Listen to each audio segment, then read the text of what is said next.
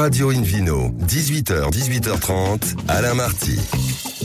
Bonjour à toutes et à tous, ravi de vous retrouver à bord du numéro 1152 d'Invino Sud Radio. Alors comme hier, on a la chance d'être accueillis par les vignobles Edonis à quelques kilomètres de Saumur. Il fait un temps toujours magnifique pour ce week-end spécial consacré au grand vin du Val-de-Loire. C'est presque un pléonasme d'ailleurs. À mes côtés, Philippe Aubrac, meilleur sommelier du monde, et Nicolas Emeraude, qui est directeur général des vignobles Edonis. Bonjour messieurs. Bonjour. Vous avez passé Bonjour. une bonne nuit, ça s'est bien passé? Là, vous êtes en pleine forme aujourd'hui là? Enfin, c'est euh, C'est parfait. c'est plutôt une sieste d'ailleurs parce que notre horaire était inhabituel à 18h quoi. Mais il fait toujours aussi beau. Alors avant de retrouver dans quelques minutes euh, l'excellent Bruno Kenyu, auteur notamment d'un livre que le monde entier nous envie, La vie mystérieuse du vin aux éditions du Cherche Midi, Invino Sud Radio a le grand plaisir d'accueillir euh, Marie-Caroline euh, Chaudru, qui est directrice du château de Montsoro, musée d'art contemporain. Bonjour. Bonjour. Ainsi que Jean-Maurice Belaïch, qui est organisateur des journées nationales du livre et du vin de Saumur, notamment et également producteur de films, on en parlera.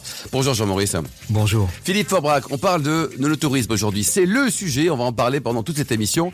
Qui a inventé le notourisme Quelle est l'origine? Le- L'origine, ce sont plutôt les routes, euh, pardon, les routes des vins qui ont débuté euh, vraisemblablement en Allemagne, euh, en Alsace, mais également ensuite à la Bourgogne avec la route des Grands Crus. Les Italiens s'y sont mis dès les années 60 en créant notamment dans le Frioul une très jolie route qui s'appelle la route des Colli, donc des collines. collines. Et c'est très joli entre Venise et la frontière du côté de Trieste avec la Slovénie. Le no-tourisme tel qu'on le conçoit aujourd'hui, dans sa définition, c'est les années 70 et ce sont les États-Unis. Mondavi est le, récemment euh, leur société et le personnage Robert Mondavi qui a, qui a créé le no-tourisme tel qu'on le conçoit aujourd'hui, c'est-à-dire des lieux de réception, des lieux, des, Des gens qui sourient, créés, enfin les gens des normaux. gens quoi. qui sourient, des gens Voilà. qui font visiter, des gens qui ouvrent leur, leur, leur technique, donc ce tourisme un petit peu euh, un, petit- un petit peu industriel, mais en même temps aménagé, qui, qui ouvre ensuite sur la dégustation, sur les plaisirs, sur l'hédonisme Et- et en France, et le partage. Et en France, la, la route, la route des, des, des vins, effectivement, en L'Alsace Bourgogne aussi, la notamment, hein. l'Alsace que j'ai évoqué. La- L'Alsace est- les routes sont extrêmement belles. Elles sont balisées par, par des villages qui sont très fleuris. La Bourgogne est une route entre entre Dijon et Bonn, et même en descendant plus au sud vers Chalon-sur-Saône, qui est juste extraordinaire. On a l'impression de rentrer dans un dans un Oh, tout ça, c'est presque aussi beau que Saumur. hein. de jouets viticoles dans lequel on rêve à chaque chaque chaque carrefour. Non mais c'est merveilleux. Et la donc, aujourd'hui, c'est vraiment organisé. Il y a d'ailleurs des guides qui existent. Je- J'en connais un très Un excellent guide sur le voilà. notourisme. Il y a même des salons sur ce thème-là. Absolument, absolument. Euh, et parce que les gens sont de plus en plus exigeants. On va, l'évoquer. Hein. Oui. Ils attendent aujourd'hui un vrai service. C'est pas juste on est là, on vous accueille. C'est effectivement de comprendre, de pouvoir acheter, euh, de pouvoir garder des souvenirs pour pouvoir les ramener ensuite à la maison. Euh, Jean-Maurice, racontez-nous alors ce festival. Ces trois journées, deux trois journées qui sont, c'est un rendez-vous incontournable là. C'est, elles ont été créées quand alors ces, ces journées nationales du livre et du vin? Alors, elles ont été créées en 1996, donc ça commence à faire un moment. La 27e édition en 2023. 27e édition quoi. Et c'était avec euh, notre ami Jean Carmé. Et il n'a pas eu le temps de voir les premières journées. Donc, les journées lui sont dédiées tous les ans. Donc, on, Jean Carmé est là avec nous, avec son esprit, avec. Et alors euh, comment c'est organisé pour ceux qui ne connaissent pas? Parce qu'il y a- il y a encore pas mal de, de personnes à conquérir. Donc euh, il y a des auteurs qui viennent, on parle que de vin. euh, on a un, portrait géant de, de Marc Bonin, le président de, de la cave, avec Nicolas Emeraude euh, qui fait du ski. Comment c'est comment c'est organisé alors? C'est vrai, ça, vous, nous donnez, vous nous donnez des idées là. Absolument. Et puis des dossiers pour plus tard. Donc, euh, on a à peu près une centaine d'auteurs chaque année qui viennent, des auteurs de l'actualité littéraire, et on a, euh, euh, on, on- on aborde un thème particulier avec une vingtaine, trentaine d'auteurs euh, aussi chaque année, afin de, de mettre une, une focale un peu particulière, comme par exemple en 2022, c'est le thème de la nature. On a des vins naturels, des vins bio, et bien sûr des, hautes personnalités qui défendent l'écologie, qui défendent euh, la notion du climat aujourd'hui et qui sont des euh, des combattants de, de du bien vivre de demain et en, en particulier cette en 2022 sous la présidence d'Alain Baraton qui est le jardinier de Versailles donc le grand jardinier Absolument, français quoi, ouais. et également euh, auteur de nombreux Et livres combien de personnes sont venues là le- en 2022 euh, 8000 personnes C'est énorme. hein, quoi. donc ça oui sur Et l'année prochaine, donc il y a encore deux dates. Il y a un petit suspense, mais ça sera autour de quelle, quelle période, euh, Jean-Maurice? Alors le premier week-end d'avril ou le deuxième week-end d'avril et ça sera sous, euh, ce, cette édition sera sous le signe de la musique avec comme parrain Vladimir Kosma qui est un des plus grands compositeurs de musique de film au monde. Extraordinaire. Nicolas, c'est important euh, dans une terre de vin qu'on ait des initiatives comme celle de Jean-Maurice. Ça, ça apporte parce qu'on vient dans une terre de vin, on va goûter vos excellents vins et, ceux de vos amis également. Mais il y a d'autres choses aussi à faire, quoi. Et c'est une chance. C'est toute la dimension expérientielle et, donc euh, ben, Jean-Maurice en est euh, le parfait exemple avec les livres de vin. On a d'autres manifestations aussi qui sont qui sont très intéressantes sur le territoire, qu'elles qu'elles soient vignes vin rando qui sont qui, qui sont situées sur toutes les appellations du Val-de-Loire. Donc on a une, quinzaine de manifestations tous les ans au mois de septembre. Et puis aussi on a euh, Anjou Vélo Vintage, qui est euh, une manifestation euh, qui est située sur le Saumuron. On en est très fiers. On fait venir à peu près 13 000 personnes tous les ans avec des vélos d'attente d'avant les années 80, donc avec euh, le passage manuel de vitesse et puis, puis des personnes qui sont là pour vivre un événement, pour passer dans les caves troglodytes, euh, habillés avec les vêtements des années 30, 40, 50, 60. Donc on, on, vit, on vit des moments assez magiques avec des groupes de musique et, et, et ça permet de justement de, faire vivre cette histoire euh, au-delà de la dégustation du vin. Absolument. Philippe Porbrac, les autres régions viticoles sont aussi dynamiques que, que le Grand Saumurois le Grand Saumurois sert quasiment d'exemple aujourd'hui, hein. mais dans toutes les régions viticoles, il y a effectivement des manifestations de, de ce style. Euh, il y a beaucoup de confréries aussi qui animent et qui font, qui, qui créent des, des, des événements. Euh, ça fait partie de l'ADN quasiment des, des vignobles d'organiser de, des, des, rencontres, des moments de partage euh, et de convivialité, parce que c'est pas que le vin. Euh, c'est l'environnement culturel, c'est mmh. l'environnement social, c'est l'environnement euh, littéraire, c'est l'environnement artistique, euh, et c'est tout ça qui, crée quelque part du lien dans les gens et surtout donne du sens à tout Absolument. ça. Absolument. je suis tout à fait d'accord avec vous. Hein. Le vin, c'est bien, mais à l'image du WST, le mondial de l'autorisme qui va se dérouler à Reims, hein, bientôt l'année prochaine, hein, du, 12 au 14 mars 2023, avec 300 vignerons du monde entier et 1000 professeurs, 1000 professionnels et touristes qui seront présents. Il y a plein de choses, notamment un joli château, celui de Bonsoreau, qui a visité, n'est-ce pas? Alors racontez-nous un peu cette, euh, cette histoire. Donc il date de quand ce château? Et en quoi c'est un lieu incontournable quand on vient déguster les bons vins de la région? Alors, le château de Montsoreau a été construit en 1450 et c'est une date qui est importante parce que c'est le premier château Renaissance de France. Vu votre accent, vous n'étiez pas là-bas à l'époque, non? Vous venez d'où? Plus au sud. Cela étant, plus au sud de la Loire. Cela dit, donc c'est le premier château de style Renaissance en France et c'est un bâtiment qui est donc emblématique puisque il marque le passage de la période médiévale où on construisait des forteresses militaires défensives à cette période extraordinaire marquée par l'effervescence artistique et culturelle qui nous arrive d'Italie, qu'est la Renaissance. Et donc le château de Montsoro est construit sur un rocher, le mont Soro. D'accord. Et c'est ce rocher qui accueille donc ce bâtiment extraordinaire qui est construit par un des conseillers du roi Charles VII qui s'appelle Jean II de Chambes. Et le château est très très marqué par l'influence italienne puisque Jean II de Chambes était aussi ambassadeur à Rome, à Venise. Et, et aujourd'hui, c'est un musée d'art contemporain, c'est ça, Marie-Caroline? Alors aujourd'hui, effectivement, il accueille un musée d'art contemporain depuis sept ans et la collection Philippe Méaille. Et donc le, bâtiment renoue vraiment avec cet esprit d'avant-garde et de modernité qu'il incarnait déjà en 1450 quand il a été construit. Et donc là, tout un chacun peut venir. C'est ouvert quoi? Toute l'année? Il y a des périodes?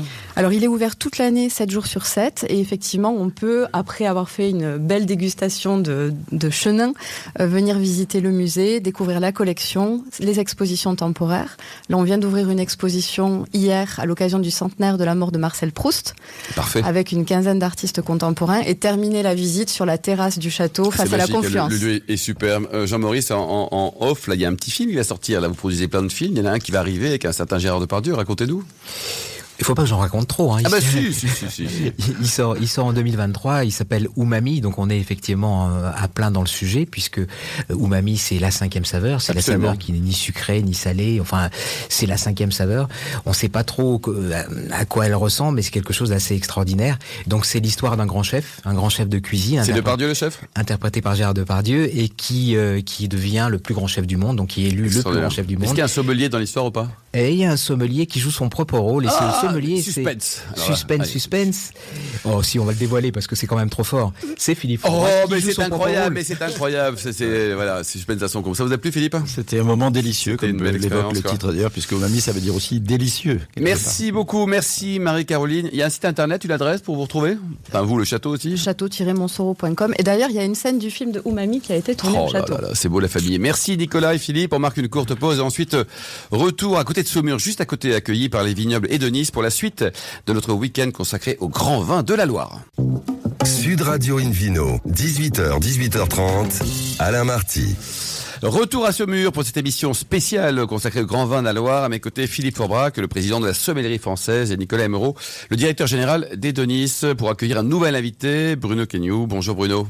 Bonjour. Alors Nicolas, on commence par parler également de l'offre touristique et elle est vaste hein, de- du groupe à des vignobles de Nice. Oui, elle est vaste et elle est importante parce qu'on doit s'adresser à toutes les typologies de consommateurs. On a la chance d'avoir aussi un vignoble emblématique qui s'appelle le Clos Cristal, on en a parlé tout à l'heure. Et euh, sur le Clos, on a commencé à Alors, ce développer... clos, il, il compte combien de- d'hectares? Il est... Alors, c'est 10 hectares de, de cépage Cabernet Franc D'accord. et avec euh, trois quilles de murs qui entourent le clos, avec à l'intérieur du clos euh, des murs où la vigne passe à travers. C'est euh, extraordinaire. C'est une atmosphère euh, assez particulière à, à toute période de l'année et encore plus quand, quand les, le soleil frappe sur les, sur les feuilles. Ouais. Ouais, alors j'ai entendu du, du piano là, c'était en août dernier là. C'est ça, voilà, ça, ça fait partie des, des premières, des premières soirées animées que l'on a mis en place et qui, euh, qui ont eu un excellent retour. On les appelle les nuits étoilées, où vous venez, on ferme les grilles du clos à la tombée de la nuit et on a, on, on met un piano au cœur du vignoble Ouais. avec un, Piano, piano à queue. hein. un piano à queue, tout à fait, et avec euh, un verre de, de fines bulles de chanceny, euh, nos, nos fines bulles de chanceny. Oh là là, c'est Une magique. ça. dégustation de clos cristal, et là vous passez un moment fabuleux. Philippe Forbrac, euh, bon, on rêve. Hein. On, on rêve. Moi, je, je trouve que il y a peut-être un, une- une- un thème ou un titre qui me vient comme ça, c'est les, les murmures du clos. Pourquoi Ah, pas les Ça, murs, murs du clos. J'ai posé la marque très vite là, Nicolas. C'est très bon ça. oui. Merci Philippe. Et donc, on- donc là, il y a aussi un, un arbre magique hein, avec Antoine en dessous pour faire un pique-nique. On a un arbre magique, un tilleul. Alors on a, on a une de nos collaboratrices qui, qui nous dit tout le temps, ma grand-mère me disait, quand on déjeune sous un tilleul, c'est extrêmement reposant. C'est Manon En fait, qui dit ça Alors c'est pas Manon, c'est Aurélia. On la salue euh, aussi. Mais, mais euh, Manon aurait pu le dire. Et euh, on, a, on a organisé en fait euh, une autre thématique, ce sont les déjeuners d'Antoine, où on va passer un moment sous ce tilleul à déguster à la fois des différents millésimes du Clos Cristal, mais pas Avec que modération toujours. d'autres cuvées aussi de, de nos adhérents, de- d'appellation Saumur Champigny ou, ou autre appellation, et, et passer un moment ouais, très sympathique. Et donc ça, c'est pour le Clos Cristal avec euh, une offre qui est très sympa. Et il y a d'autres. euh, Oui, sur euh, sur le, le site, donc dans nos galeries troglodytes, euh, on a donc plusieurs salles euh, où on va faire vivre l'histoire, les vins de Loire, les personnages célèbres, et on a aussi une salle réceptive immersive de 230 mètres carrés qui a été construite par des moines oratoriens et dans lequel on organise un certain nombre d'ateliers, alors de dégustation de vieux millésimes, euh, des ateliers de dégorgement avec euh, des dosages de liqueurs d'expédition, euh, des ateliers aussi de mixologie avec nos fines bulles de chanceny et les licoristes locaux. On a chez nous, on a Combier, on a Giffard, on a Cointreau, et euh, ben, ce sont des instants assez fabuleux à vivre euh, entre, amis, euh, avec la famille ou euh, pour les entreprises. Donc euh, voilà, ça, ça fait partie. Et alors, il y a une maison souterraine aussi. il y a hein. une maison toute souterraine, ouais, le- une maison avec euh, 10 pièces, euh, que, que ce soit le salon, le patio, la cuisine, euh, que ce soit la bibliothèque, où vous, dans chacune des pièces, vous allez déguster une couleur de vin et où les, les personnages célèbres de, de, de la région vont, vont vous présenter ces vins euh, avec des capsules visuelles et auditives. Et donc ça, tout ça, ça va ouvrir, en tout cas pour la dernière partie dont on parle, cette, cette maison, cette maison va être Edonis. Elle est prévue pour le 1er avril 2023 et je vous invite vraiment à venir visiter, c'est c'est incroyable. Pour les grands, mais pour les petits aussi, Nicolas. Pour les petits, on a prévu aussi une salle pour les petits parce que euh, il faut penser aussi aux familles et aux enfants euh, avec euh, tout un parcours euh, euh, de choix euh, à partir des arômes du vin, à partir des, des couleurs, des étiquettes, pour les amener à, à- à choisir en fait la bouteille qui leur ressemblerait le plus que l'on conservera pour eux, on leur donnera un petit certificat et à leurs 18 ans, Ils pourront revenir à chercher, d'ouvrir les grilles et de reprendre leur bouteille. Bruno, c'est génial comme truc, c'est avec modération évidemment. Donc euh, on vient, les, les, les enfants peuvent créer des choses et puis les retrouver plus tard quand ils seront grands. Bah, moi, je trouve ça très bien parce que le, le- le vin, euh, ça doit faire rêver les enfants. Alors pas pour euh, en boire beaucoup, évidemment, pas pour euh, et pour plus tard pour eux, mais euh, c'est c'est quelque chose de tellement mystérieux. Moi, j'ai été élevé dans une famille de vignerons et on n'avait pas le droit d'en boire, évidemment, quand on était petit. Bien sûr, bien sûr. Mais euh, le, le, le, mythe qui y avait qui, qui habitait la maison, euh, la- le mythe du vin était là, et je pense que faire renaître ça, parce que c'est un peu perdu, euh, et là, faire renaître ça, c'est très très beau. Et, je pense qu'après, justement, les gens vont consommer, quand ils vont être adultes, ils vont consommer le vin autrement. Ouais, différemment. Parce que ils vont pas se, euh, en boire euh, des volumes. C'est pas, c'est autre chose. On boit autre chose quand on boit du vin. Et surtout quand on a visité ça, il y a une véritable émotion. On a eu la chance de visiter il y a peu de temps et c'est vraiment juste magique. Alors, euh, Bruno Kenyu, racontez-nous, pour ceux qui vous connaissent pas, euh, si je vous dis que vous êtes capable de trouver une source, de diriger Lafayette Gourmet, d'écrire euh, un livre sur le vin à succès et d'être le référent en matière de bib haut de gamme, ça vous convient? Racontez-nous votre vie et vous avez 45 secondes pour raconter. ça va être compliqué. Non, et moi j'ai tout fait à l'instinct. Euh, Philippe me connaît bien. Mais vous trouvez vraiment de l'eau là, les sources ou pas? Oui, oui. À 7 ans, je trouvais les sources d'eau déjà. Euh, Philippe, c'était le vin. Il trouvait les bouteilles de vin. Trouvé, attention. Voilà, oui, oui. Donc euh, et je et donc j'ai toujours cherché l'eau dans le vin parce que pour moi un grand vin c'est un vin qui a atteint son eau.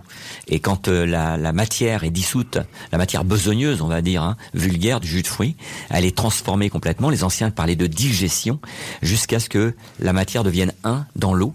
Et là, on a véritablement une intensité et on passe du monde de la puissance extérieure à la puissance intérieure. Et c'est ce qui va donner la véritable ivresse, euh, la belle, l'ivresse spirituelle, l'ivresse d'une conscience haute. Et ça change tout quand on est sur des vins comme ça. Et d'ailleurs, on voit aujourd'hui un retour après cette euh, période des années 80 très matérialiste, où on avait des vins très opulents, un peu à saveur pornographique. On va, on retrouve aujourd'hui des gens qui refont des vieux, des vinifications traditionnelles, des élevages plus lents.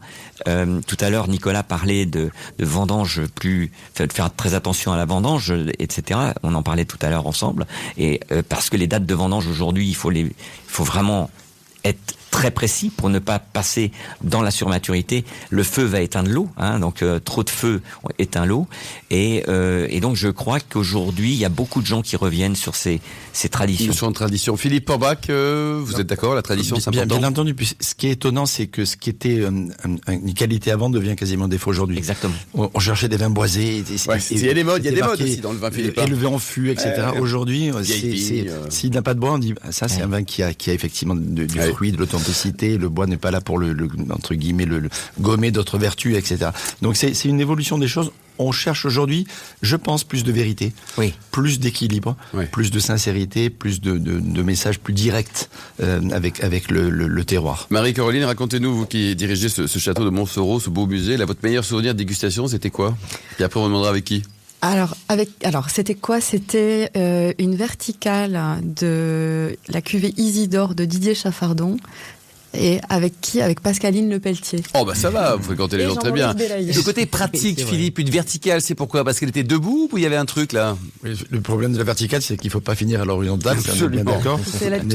L'esprit, c'est de remonter le temps à travers différents millésimes d'une seule propriété ou d'une seule appellation. Jean-Maurice, pour vous, le meilleur souvenir, vous avez goûté, avec modération bien sûr, mais quelques belles bouteilles dans votre vie. Hein. Votre, votre souvenir le plus marquant, c'est lequel? Euh, pas assez. Je, crois que j'en ai pas goûté assez. J'aimerais un jour pouvoir goûter la Romane Conti. Euh, ah oui. Ça n'a jamais glissé dans mon gosier. Faut être très copain avec euh, avec Philippe Orbach. Alors la distribution des vins, juste un mot peut-être sur la distribution des vins. Il y a de nouveaux pays émergents qui qui qui voient le jeu, cher Bruno? Oui, alors il y a un gros changement parce que dans les années 80, les gens étaient versés vers le nouveau monde. C'était la révolution du vin, c'était euh, de la technologie, c'était on était on était fou de technologie. On croyait tellement, on était dans un progressisme dans le vin comme dans le reste.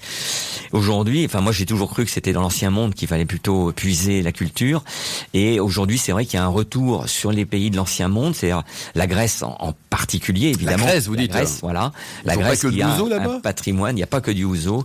Elle a un patrimoine absolument invraisemblable de ses ancien, de terroirs incroyables, euh, avec la crête évidemment qui elle est un véritable patchwork sur les trois couleurs de terroir les trois couleurs avec des rosés invraisemblables hein. on est vraiment sur des rosés de gastronomie qui sont euh, vraiment fous.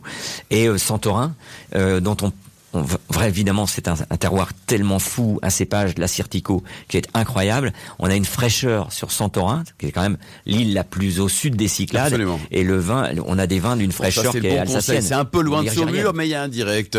Nicolas, si on veut demain acquérir ce, clos cristal, hein, donc on est dans une logique de pépite encore une fois, euh, comment on peut faire? Parce qu'aujourd'hui, 65 euros la bouteille, pour un grandissime vin, c'est une excellente opération. Comment on peut faire? On peut, il y a un club, faut s'inscrire, faut attendre, faut être très copain avec vous. Comment on fait? C'est exactement ça. En fait, on a un club euh, des amis du Clos Cristal et où vous demandez à devenir allocataire. Donc, euh, vous avez un site Clos Cristal euh, sur lequel vous pouvez aller et demander à devenir allocataire pour six bouteilles par an. donc par millésime et, et voilà donc ça c'est la meilleure des façons je pense pour y arriver juste rebondir par rapport à ce que disait euh, Bruno. sur les, les vignobles que l'on appelle anthropiques, hein, euh, les vignobles qui ont été façonnés par la main de l'homme, ils sont tous anthropiques entre guillemets, mais là, l'homme en particulier au Clos Cristal ou à Santorin a, a fait un travail phénoménal pour euh, bah, pour lutter contre les conditions climatiques, et on a spécialement, spécifiquement au Clos Cristal, fait tout un parcours avec euh, justement un parallèle avec ces vignobles. Donc on a on a un certain nombre de, de photographies de vignobles de Santorin, des cinq terres, etc., qui, qui permet sur le clos, hein, sur le sur parcours, le clos, qui permet justement euh, aux personnes qui viennent visiter le clos d'avoir vraiment une vision de ce que on peut trouver dans le monde et voyager en fait à travers ça. Donc voilà, ça, ça fait partie des. De combien de pays ou de combien de vignobles à date? On a euh, en tropique. Oui. Ouais, on a il y a une dizaine de vignobles que l'on que l'on peut définir de cette façon-là. Ouais, et donc ça c'est ça sera ouvert à partir de quand pour pour le revisiter ça, là? Ça, c'est déjà mis en place au niveau du euh, du. Et pour terminer, votre Bruno, votre meilleur souvenir de dégustation, la bouteille que vous avez fait fantasmer, ouais, rêver, beaucoup, vous êtes tombé amoureux de votre femme 30 fois, dites-nous. Ouais, non, c'est une bouteille qui fait rêver, donc c'est un peu dur pour les gens parce que euh, c'est impossible à, à trouver. C'était un, un Romanée Saint-Vivant euh, 1878 dans une dégustation euh, jusqu'à 1940, de 1945. Il faut nous inviter ces jours-là quand il y en a d'autres. Et c'est le hein, vin, libérer, tout hein. petit millésime, tout petit millésime. La bouteille avait 130 ans et elle a écrasé tout le reste. Merci beaucoup, voilà. merci euh, Bruno, Nicolas, Philippe et les millions d'amateurs de vin qui nous écoutent euh, chaque week-end. Un grand merci également au vignoble Edonis qui nous ont accueillis pendant tout ce week-end, juste à côté de Saumur. On s'y régalé. Merci pour votre accueil. Un clin d'œil à Emma qui a préparé cette émission ainsi qu'à Sébastien pour toute la partie technique. Hein, ils sont venus de, de loin, ils sont venus de la capitale pour venir ici. Ils sont très contents d'être là. Fin de ce numéro d'Invino Sud Radio. Pour en savoir plus, rendez-vous sur sudradio.fr, invinoradio.tv, les comptes Facebook, Instagram. Et on se retrouve samedi, ça sera à 13h pour une nouvelle émission. Nous serons délocalisés chez Nicolas, le caviste qui a été fondé en 1822 et donc qui fête cette année ses 200 ans. D'ici là, excellent week-end. Restez fidèles à Sud Radio. Encouragez tous les vignerons français et ukrainiens et puis surtout respectez la plus grande des modérations. Salut Sud Radio Invino.